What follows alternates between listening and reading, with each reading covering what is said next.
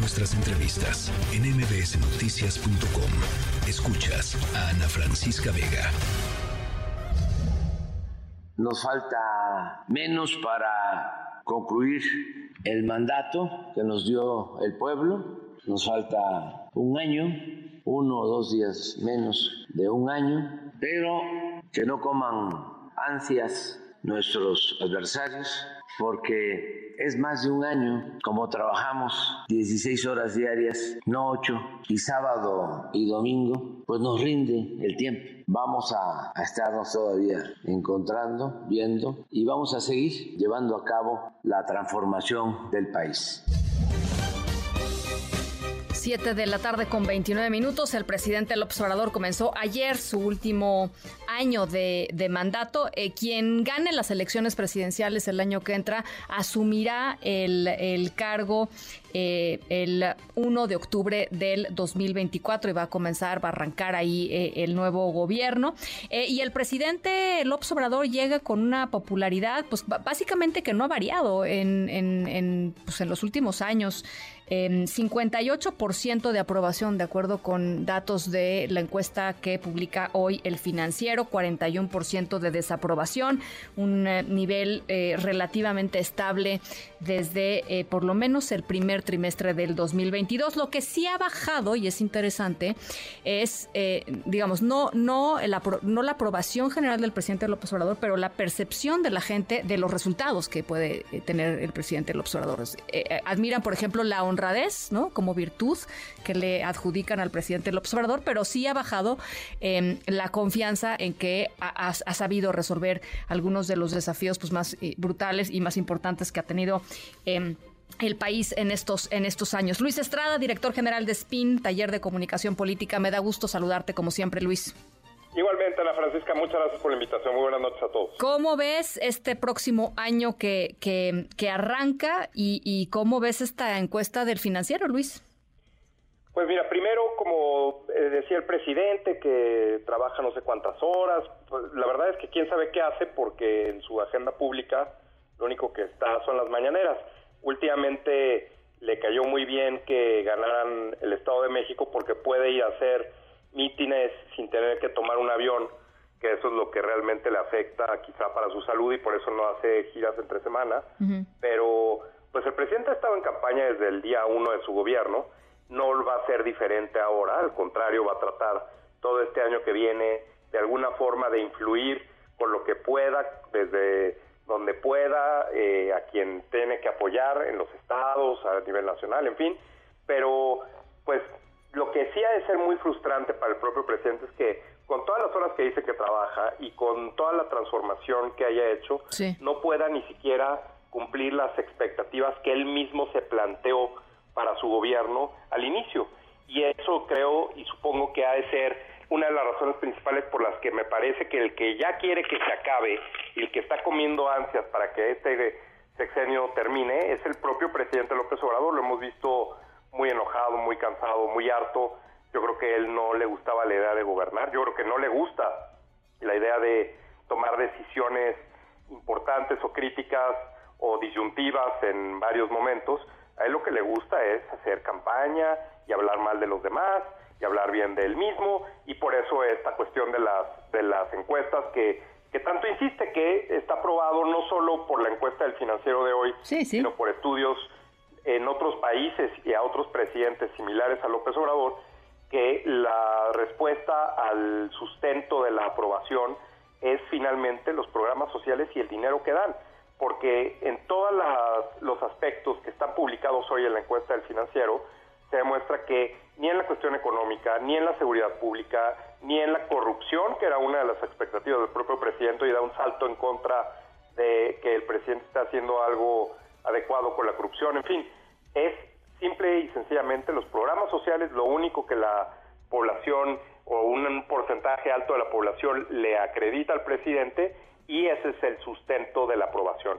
Lo demás es meramente otra cuestión que pues eh, piensa que no le va a afectar, pero a mí me parece que es uno de los principales motivos o razones que utiliza la gente para votar de forma que evalúa lo que ha hecho el gobierno y con esa eh, información pueden premiar o castigar al siguiente gobierno, evidentemente relacionado con su partido. ¿Cómo juega desde tu perspectiva la, polarización em, pues que vemos en las encuestas, pero que sentimos en las calles o en, ¿no? en, digamos, casi en cualquier área de la vida pública eh, se ve y se percibe y se escucha de, esta, de esta polarización. Em, ¿Cómo va a, jugar durante esta, durante esta eh, pues, campaña que se viene, en donde pues, ya lo decías muy bien, el propio presidente es el, es el, el eh, que ha hecho campaña desde el día uno y es básicamente el coordinador general de la campaña de, de, de Claudia Sheinbaum? Em, pero, pues, eh, digamos, en la polarización y el peso del propio presidente en, la, en el 2024.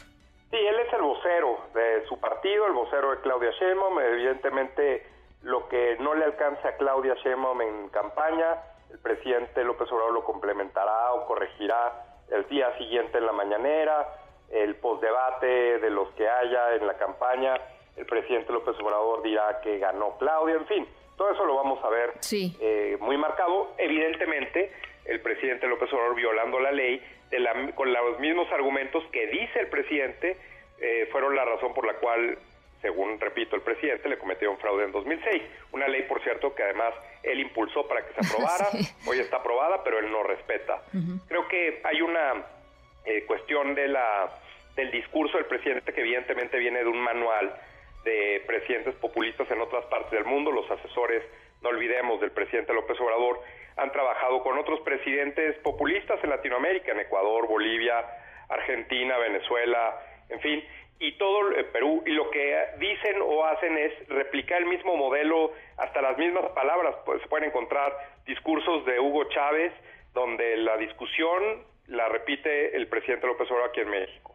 Frases y comentarios de Evo Morales que el presidente López Obrador utiliza.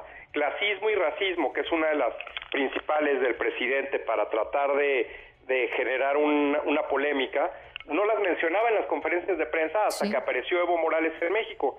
Eh, parece que hablaron y al haber dicho, tú utilizas estas dos palabras, te va a funcionar, no dejes de usarlas y eso va a generar un, debate. Y por supuesto, Claudia Sheinbaum pues las la replica eh, porque es la, la misma línea discursiva del presidente López Obrador, hasta, bueno, con acento tabasqueño de repente habla eh, Claudia Sheinbaum. Entonces, toda esa parte me parece que tiene un efecto diferenciado en, en, la opinión pública. Tiene más impacto y se sobreestima para ciertos públicos que están más atentos a las noticias, a las conferencias de prensa del presidente, en fin, a la vida política del país. Y para otros que en realidad la política no les importa, que no, que es la gran mayoría, que no les importa, que no están atentos, que o tienen simplemente otras prioridades, bueno, pues ese esa esa esa situación para ese para ese público, pues las diferencias siempre han estado ahí, seguirán estando ahí y de alguna forma el presidente piensa y sus asesores que sí hay un, traslado del efecto de los más atentos a los menos atentos, de los más sofisticados a los menos sofisticados. Me parece que es un poco eh, eh, larga la, la forma de pensar o, extensa la forma de pensar que eso sucede así, pero bueno, pues también veremos que más bien la razón por la cual voten por uno u otro partido va a ser menos la parte de la polarización y más la parte de las amenazas o recompensas de los programas sociales de quitarlos o disminuirlos si es que alguien vota por otro partido y por eso el presidente lo repite cuando puede. Bueno, pues eh, interesantísimo este, pues esta perspectiva que, que, haces, Luis. Vamos a estar acompañando, por supuesto, eh, pues todo el proceso de este, de este año, de este año que, que arrancó eh, ayer, el último año de gobierno del presidente López Obrador, y ojalá podamos conversar por acá en algún otro momento. Por supuesto que sí, Ana Francisca. Gracias por la invitación. Un saludo para todos. Te mando un abrazo. Luis Estrada, director general de SPIN, Taller de Comunicación Política. Noticias.